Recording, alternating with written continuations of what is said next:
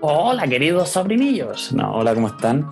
De tanto tiempo, ya llevamos, ¿cuánto? ¿Tres semanas, dos semanas sin publicar? Lo que por lo menos a mí igual me tenía un poquito inquieto porque me, me alata tener tan votados los proyectos cuando son proyectos tan entretenidos como este. Pero así que les pedimos las disculpas del caso, pero ha sido bien movidito la última parte del semestre. Bueno, Jero, eh, reiterar las felicitaciones por tu nuevo trabajo. Eh, hoy tenemos un programa muy interesante. ¿De qué vamos a hablar? Vamos a hacer un análisis general de lo que ha sido la cuarentena y cómo se ha vivido en algunas partes de Chile, porque no somos omnipresentes, pero podemos hablar un poco de las medidas del gobierno, un poco de, de lo que se está viviendo ahora, la llegada de Paris, Paris Hilton, no, eh, qué está pasando, qué ocurre. Creo que con la llegada de París, a mi juicio, hay un poco de incertidumbre. Sin embargo, eh, no adelantamos nada, sino que vamos al, capítulo. Tomás, ¿cómo has estado? Cuéntanos un poco, un saludo como corresponde a los sobrinillos. Así es, pues a todos nuestros auditores, nuestros queridos sobrinos, reiterar el saludo, sumarme a las disculpas del Jero, que no hemos grabado en bastante, bastante tiempo. Eh, yo solamente agregar que me parece que a Manialich lo trataron de, de sacar a, a toda costa, la oposición nunca se bancó, por decirlo suave, a Jaime Manialich. No podían aguantar verle la cara prácticamente todos los días, como estuvimos viendo lo, los últimos meses. Así que para mí, Manialich, que a mucha gente le cae muy mal, yo creo que tenía mucho carácter, que tenía paz para manejar una cartera que no es fácil. Y también eh, cuando se trata de salud pública, no, no es tan fácil llevar el timón, digamos. Entonces a mí me parece que con todas las críticas que se le puede hacer, era un líder bastante rescatable, pero bueno. Estamos con la llegada de París. Dale. Mira, con la llegada de París a mí me pasa algo, como que se me revuelve un poco la guata, dirían las viejas de campo, porque resulta que pareciera ser que como que se está configurando la casa papel. Hay mucho caos entre el estallido social y entre la pandemia, hay mucho caos, una incertidumbre tremenda, ¿no es cierto? ¿Qué va a pasar? ¿Qué va a pasar cuando se levante la cuarentena? Eh, va, va, a haber un estallido social 2.0, ya han habido amenazas, entre comillas, de estos grupos activistas de, de demandas sociales, supuestamente. Eh, Incluso en el Congreso lo dicen todo el tiempo, ¿eh? que, que, viene el estallido social otra vez. ¿Qué mierda están saqueando? No tengo idea. Pero alguna wea están robando, alguna wea están saqueando. Ya saquearon mucho eh, durante el estallido social, pero ahora alguien está saqueando algo, pero no sabemos. ¿Cuál es el punto, cuál es el objetivo de esta gran casa de papel, de este nuevo ataque del profesor en Chile? No sabemos, no sabemos. Eh, ¿La casa de papel sería como la moneda, según tu, tu analogía? No, yo no he dicho nada. Yo no he hecho referencia a que, que estén saqueando o robando los políticos. Yo no he dicho absolutamente nada, ¿ya? Está bien, está bien. Absolutamente nada. Más bien nosotros somos como la detective Murillo, estamos como en la primera temporada, estamos como afuera, como que no sabemos lo que realmente está pasando dentro. Y claro, dan luces claro. de, ruido subterráneo, no sabemos si no, no sabemos nada, eh, en verdad, porque ni siquiera conocemos lo que se está saqueando. Entonces el, el, centro de atención, la verdad es que hoy día no existe, ¿no? ¿Eh? Partiendo por los personajes, ¿quién crees que es el profesor, güey? Yo la verdad es que no sé quién es el profesor. No sé si es Chadwick, la roulette, la verdad es que no lo tengo, no lo tengo muy claro.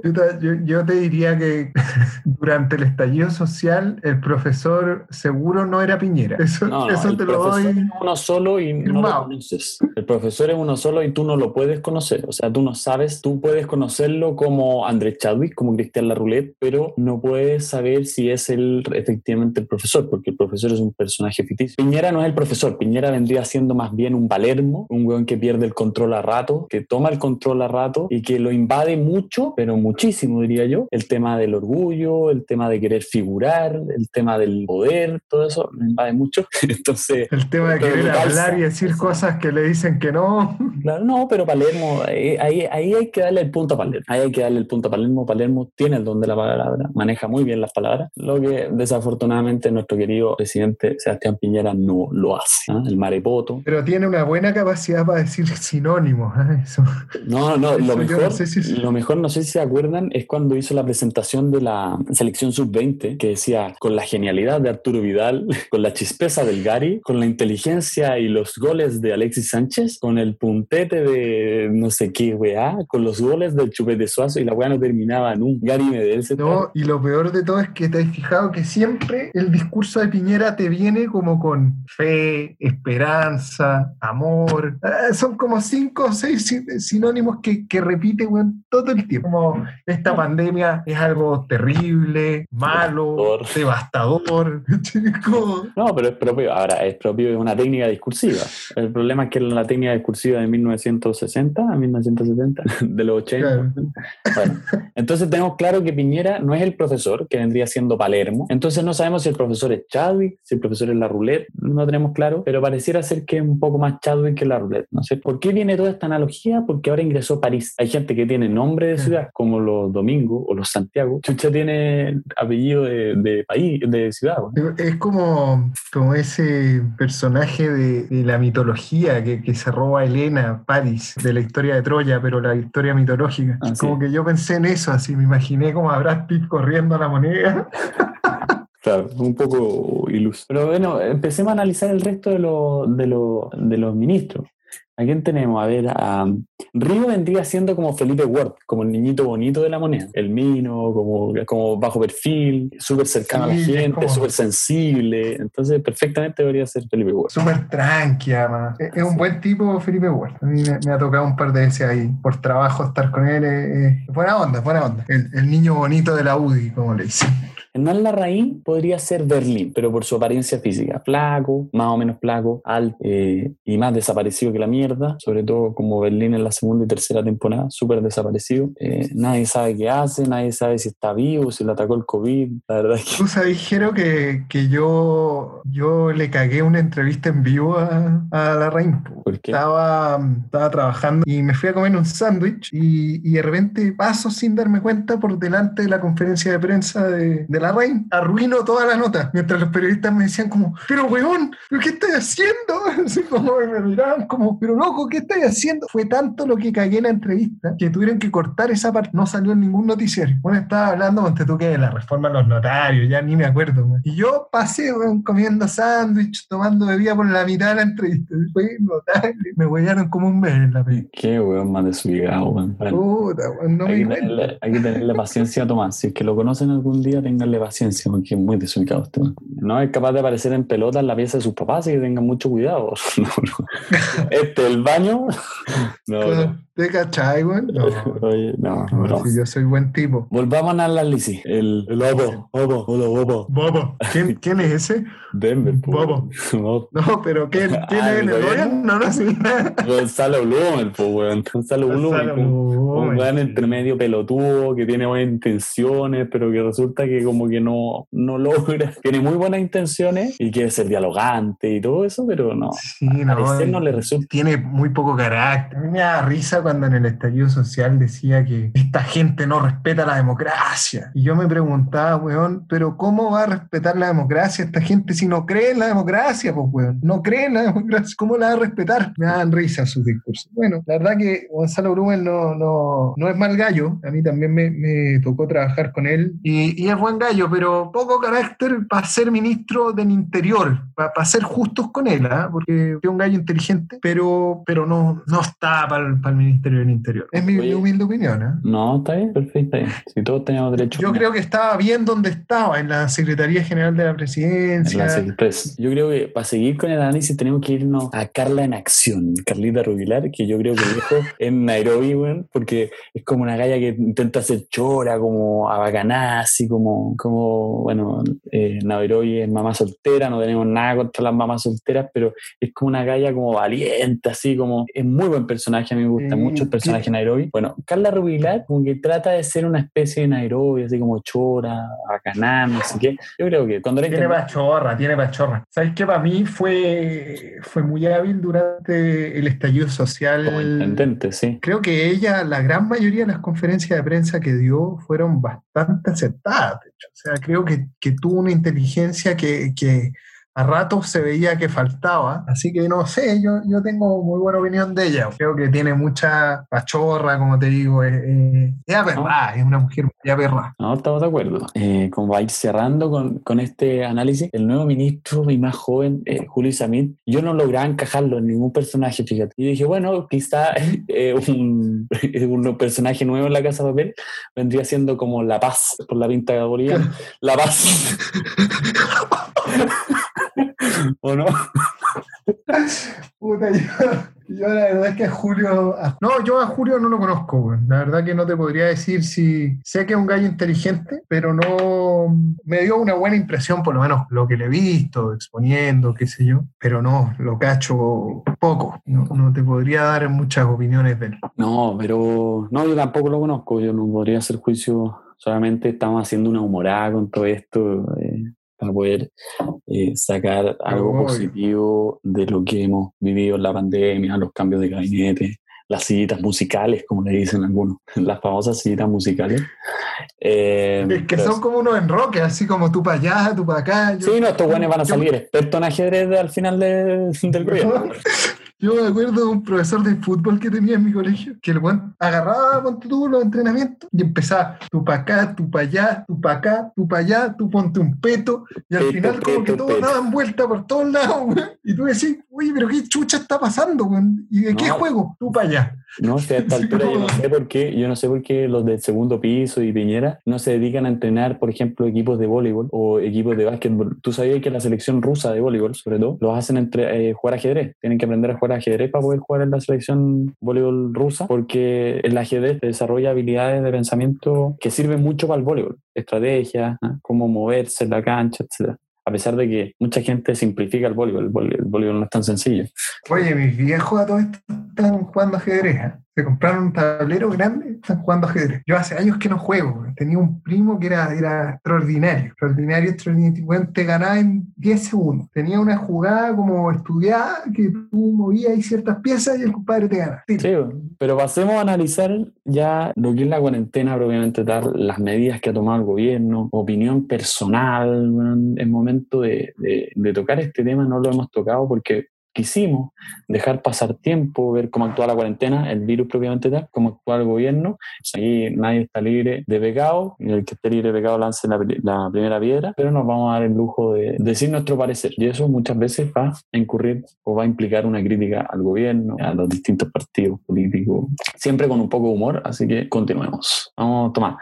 ¿Qué opináis de partida de las medidas que ha tomado el gobierno? Primero tenemos la cuarentena, ¿no es cierto? Que es la gran medida, la gran medida, es lo que va a venir a solucionar. Igual a la vacuna esta, La cuarentena es la vacuna, la vacuna chilena, güey. A ver, yo creo que, que las medidas de cuarentena, em, desgraciadamente, aunque nos carguen, hay que entender que está la caga. O sea, está muriendo harta gente, pero también desgraciadamente creo yo que, la cuarentena tiene dos caras, o son dos caras de una moneda. Porque por un lado tú decís, sí, es necesario que la gente se, aísle para que no se contagie, pero no podéis parar tampoco de lleno un país por tanto tiempo, porque eso evidentemente tiene efectos sociales y por sociales entendamos un poco más cerca eh, efectos familiares, porque no todo el mundo se puede quedar en la casa tanto tiempo, o sea, tenemos casos de violencia intrafamiliar, etcétera, han aumentado, eh, y la crisis económica porque tú tampoco puedes cerrar el comercio y decir, ¿sabe qué? No se abre ni una tienda más, ni un restaurante más, ni una cuestión más, porque hay gente que, que vive de esto, o sea, el, el, compadre que era mesero en un restaurante hoy día se ha visto enfrentado a que no puede trabajar y probablemente ese señor llevaba el pan todos los días gracias a las propinas que se ganaba como mesero y lo que sacaba si es que el restaurante, por ejemplo, le pagaba un sueldo fijo. Entonces yo creo que las medidas de cuarentena son eficientes, sí, pero por otro lado hay que ver esta otra cara de la moneda que tienen efectos muy fuertes a nivel social, como te digo, económico y de toda índole. Mm. ¿Entendí? O sea,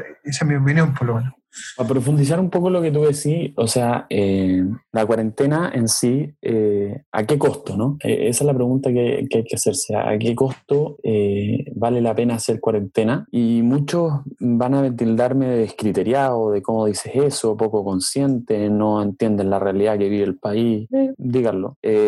sin embargo, ¿a qué costo? Porque está todo el sistema económico, está todo lo de la economía a nivel familiar. Antes de la economía a nivel empresarial está el tema de la economía a nivel familiar, que atañe y afecta a todos y a cada uno de los chilenos. O sea, aquí no es un tema de, ah, es que los empresarios son unos inconscientes. No, la economía nos afecta a todos y le afecta mucho. No, absolutamente. Perdón, la gente no puede pagar hoy día sus servicios básicos, tiene problemas para pagar los dividendos de los créditos. Por eso, hoy, día el tema, el tema de la economía familiar es un temazo. eso Lo que le afecta mucho más a la gente que gana menos plata, porque menor capacidad de ahorro, ergo, en consecuencia, tienen menor capacidad para poder aguantar o sostener periodos de inactividad laboral, de no ingreso, digamos, eh, durante tantos meses. Entonces, es tema, es tema. O sea, no, no es un chiste. Y, aquí me gustaría eh, hacerle un, un, punto sobre la I, un punto aparte a la, a oposición. O sea, basta ya de, de dárselas de superhéroe y creer que, que la economía funciona por arte de magia. Compadre, la economía funciona en virtud de las personas. En cuanto la persona actúa, la economía funciona. Si no hay acción, no hay economía y los fondos del Estado no son infinitos. Y por la otra parte, que te iba a decir, profundizando un poco en el tema de la cuarentena, creo que se está dejando un tema muy de lado y que esto es lo que más me irrita a mí, que está bien. La cuarentena en principio era una buena medida y creo que esto lo hemos conversado muchas veces con Tomás, que es una muy buena medida en principio, pero llega un momento en que es necesario empezar a educar a la población. Ya hoy día nosotros como chilenos no tenemos educación preventiva en cuanto a enfermedades, digamos, de contagio como ha sido el COVID. Por eso nos, nos pilló y, y prácticamente nos afectó, o sea, hemos tenido hartas muertes y eso no hay que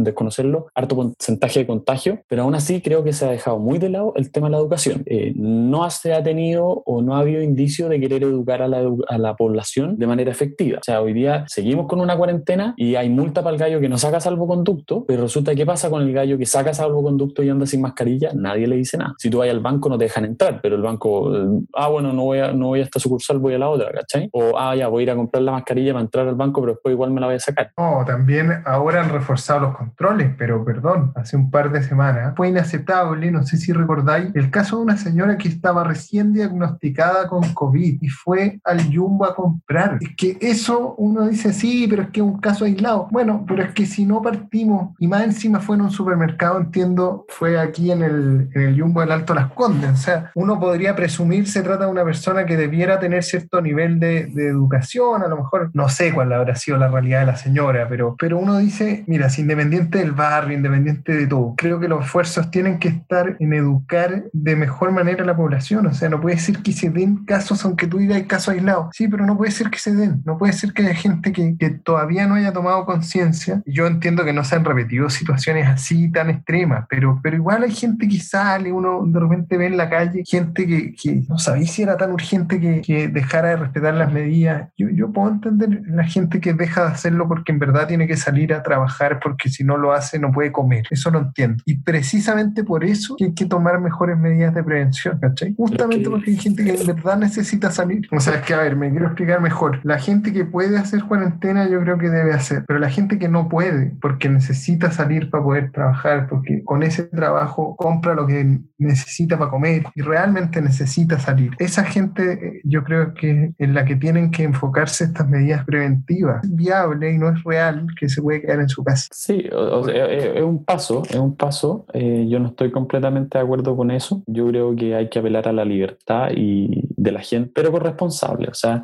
yo creo que eh, debiese levantarse la medida de cuarentena. Eh, sin embargo, optar por otras medidas preventivas, como son el uso obligatorio de mascarilla. No se puede retornar a las oficinas en, en grandes números de trabajadores. No se puede concurrir a los centros comerciales porque debiesen estar cerrados. Si es que se abren todo esto, debiese ser con ciertas medidas preventivas.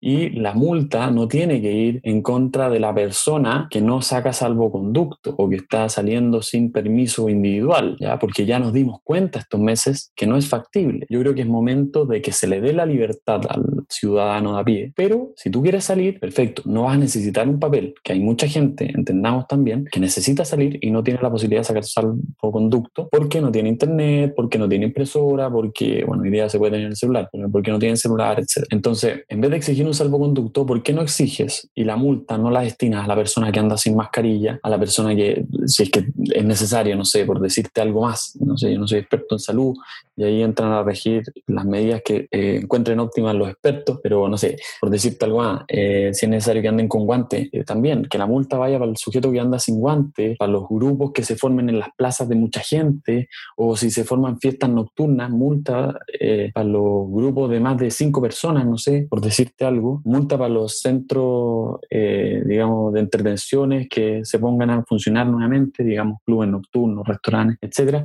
para las empresas que llamen a sus trabajadores a un retorno al trabajo y, no sé, eh, en un espacio de 50 metros cuadrados estén cuatro o cinco personas, eh, eh, un, alto foco de contagio. Entonces, medidas de fiscalización y de multa a ese tipo de cosas, a mi juicio. Pero se le tiene que dar libertad a la gente. Y esa es la forma, o es una de las formas, en las que se puede educar a la población. De otra manera, obligándola a quedarse en su casa, no hay educación. La gente no va a aprender porque va a levantarse la cuarentena y van a creer que todo va a haber pasado. Y eso pasó en Las Condes. En el sector oriente pasó eso. Se levantó la cuarentena, la gente empezó a salir, a salir sin mascarilla, etcétera, etcétera, etcétera. Y es como si nada hubiese pasado. Entonces, que se exijan esas cosas en vez de que la gente esté encerrada en su casa.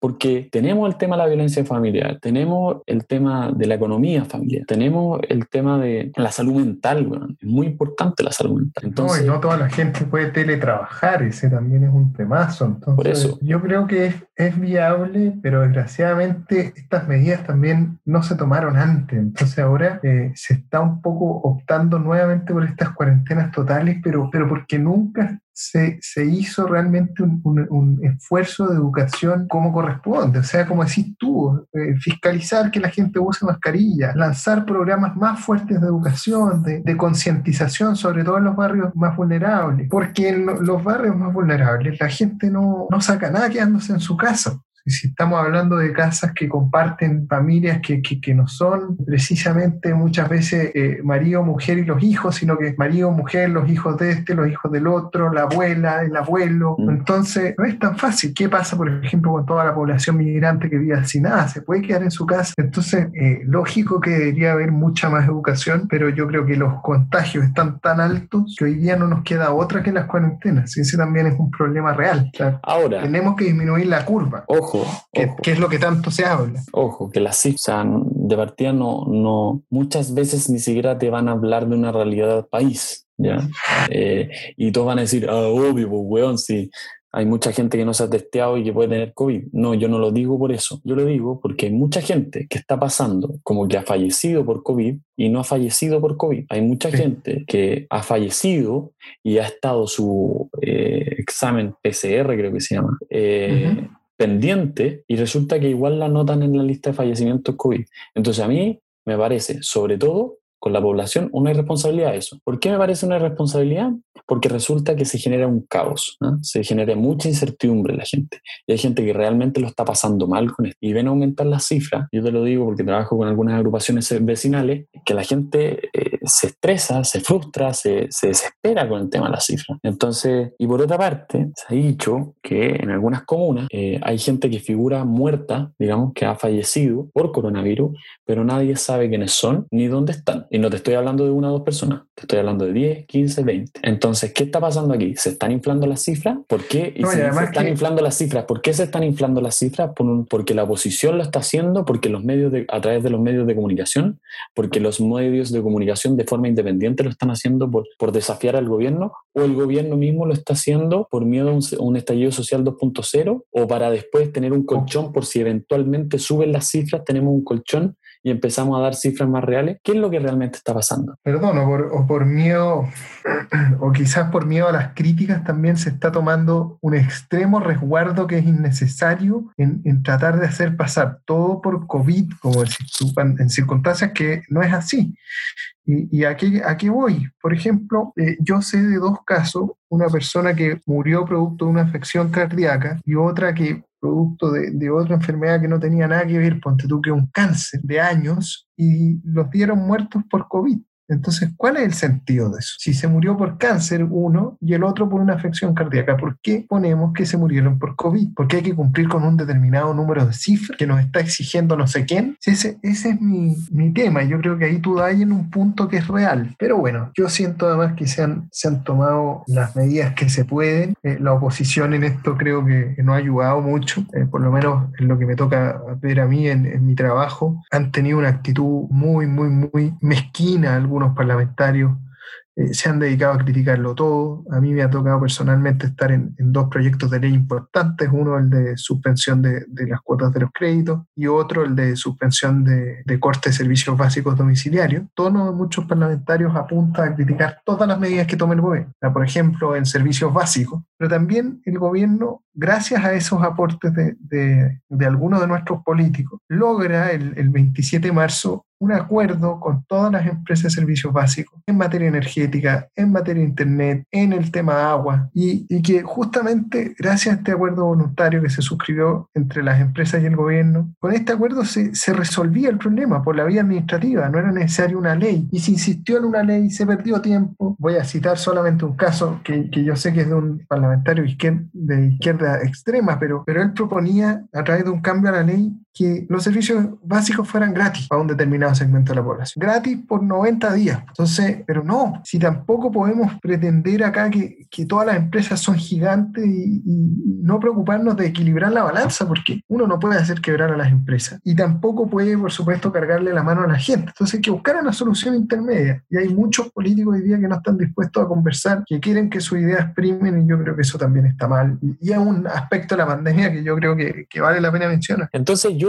a lo que voy, y va a ser súper concreto, yo creo que no tenemos que esperar a que pase la pandemia o a que pase el coronavirus. Nosotros tenemos que aprender a vivir con el coronavirus. Y la única forma de aprender a vivir con el coronavirus es entendiendo los riesgos y entendiendo cómo nos cuidamos y efectivamente cuidándonos. Entonces, han habido muchas intenciones, y bueno, el infierno está lleno de intenciones, como dicen por ahí, pero han habido muchos esfuerzos del gobierno. Quiero pensar también que la oposición en buscar medidas para la sociedad, o sea, yo no he visto ninguna y, y me parece que no ha habido ninguna una intención de educar efectivamente a la población de tal manera de que si viene una nueva pandemia en 10, 15, 5 años más, 2 años más, seamos capaces de afrontarla y que no nos tan fuerte. Sí, no, yo coincido, coincido contigo en que aquí ha faltado eh, mucha educación, sobre todo a, los sectores más populares. En, eso yo creo que tú hay en un clavo y, que es un punto muy importante. Yo, yo solamente agregar a lo que te estaba comentando antes, que, que también se ha criticado mucho a las grandes empresas, a las empresas, se les suele cargar la mano en la discusión política a las, a, a las compañías de servicios básicos, de esto, de lo otro. Resulta que hay muchos empresarios que han ayudado, pero inmensamente durante esta crisis, donando mascarillas, dando facilidades. Entonces creo que también ahí se ha producido harta injusticia, porque las soluciones no solamente han venido del mundo eh, político, que también han, han, han, habido importantes propuestas del, sector privado que ha aportado con todo lo que ha podido. Y siempre es mal visto, siempre se dice que no hacen nada, siempre se dice que los empresarios se llenan los bolsillos, pero yo creo que hay varios casos de empresas que han ayudado con un montón de cosas, insumos básicos y otras facilidades, y, eso hay que conocer. Quería comentar eso. Y efectivamente, o sea, hoy día yo creo que la mayor parte de cajas básicas que han sido repartidas ha venido de los privados. No, yo simplemente, como te decía, quería hacer ese punto de, de cómo he visto la, la, discusión política. Uno no ha podido salir, entonces tampoco, más allá de lo que lee en, los diarios o en las noticias, no, no, puede ver tanto en carne propia si es que realmente han existido campañas de información fuertes en sectores populares. Yo quisiera creer que sí, pero, pero no estoy tan convencido. Y, eso, no sé si, si tú querés ir ya cerrando, pero yo sí coincidir mucho en que en que hace falta mucha educación. El último punto, que son los 31 mil y tantos casos sospechosos que se terminaron confirmando y que no fueron informados por el gobierno o por el MinSal. A mí me parece un poco curioso, bueno, a mí me parece curiosa la salida de Mañalich, ¿verdad? Creo que lo estaba haciendo bastante bien. Eh, sin embargo, me parece que estos 31 mil casos algo guardan, hay algo que, que guarda. A mí me huele como que hay gato encerrado. Pero lo que pasa con estos 31 mil casos que justo se desvelan con la salida de Mañalich. Entonces, ¿qué ocurre realmente? Esos 31 mil casos existieron o fue una manera de inflar la tabla? ¿Se dieron cuenta quizás también por el otro lado que la habían cagado, no habían informado sobre 31 mil casos? se le echa la culpa a Maña, le dicho, ¿qué tanto si ya se fue? Entonces, hay un montón de cosas raras que no me calzan, hay un montón de cosas que me desagradan de la cuarentena porque, y me molestan profundamente porque siento que los más perjudicados no somos nosotros, sino que es la gente que tiene que salir día a día a trabajar y a buscar eh, algo para poder parar la olla y darle de comer a sus niños, a su abuela, a su mamá. Claro, porque uno puede teletrabajar, entonces en ese sentido... yo actualmente estoy teletrabajando, entonces no tengo ningún problema, tú también. Pero ¿qué pasa con, con el que trabaja, el que era albañil de una construcción, por ejemplo? Claro, ese es el problema. Toda la gente que, que se acogió hoy día a esta ley de protección del empleo, pero duda, las cotizaciones del seguro de desempleo muchas veces no, no son, son una ayuda, pero siempre falta un poquito más. Hay que cuidarse, hay que tratar de cuidemos al resto, cuidémonos a nosotros. A eso quiero llamar y reitero mi pésame a todos aquellos que hayan perdido algún ser querido, algún cercano por causa de esta pandemia. Yo, yo solamente eh, hacer un punto más. Me parece que, que también hay, hay, mucha desinformación en este tema del, del COVID, mucha noticia falsa, mucha paranoia, como decís tú también, de cierta forma. Por ejemplo, yo hace unos días atrás leía en, en el portal de TV13 Web que la gente que tenía determinado grupo sanguíneo, que no me acuerdo ahora cuál de, los grupos era, era más propensa a, morir si es que se contagiaba de COVID. Bueno, ya hablé con mi hermano, que es médico, me decía, mira, ese grupo sanguíneo es el que más hay en Chile, por lo tanto, evidentemente, que son los que tienen más riesgo de contagio y, y más posibilidades, es un tema estadístico en el fondo. Pero esto no, no es que se descubrió la gran novedad que el grupo X sanguíneo es más más, propenso a, al COVID o a morir por COVID. Se desinforma con esas estupideces que, que, bueno, y se caen las histerias colectivas. Yo creo que ya es momento de ir cerrando. Hemos hablado harto, hemos latido harto a nuestra audiencia. Espero que les haya gustado este capítulo un poco más serio. Partimos con algo entretenido que fue asimilarlo a la casa de papel. Y eso, muchas gracias. Creo que había que tocar este tema. Mandarle un gran abrazo a todos nuestros auditores eh, y en este capítulo especial. Espero que se hayan sentido cómodos. Chao, chao. Chao a todos. Buenas noches y que tengan una excelente semana.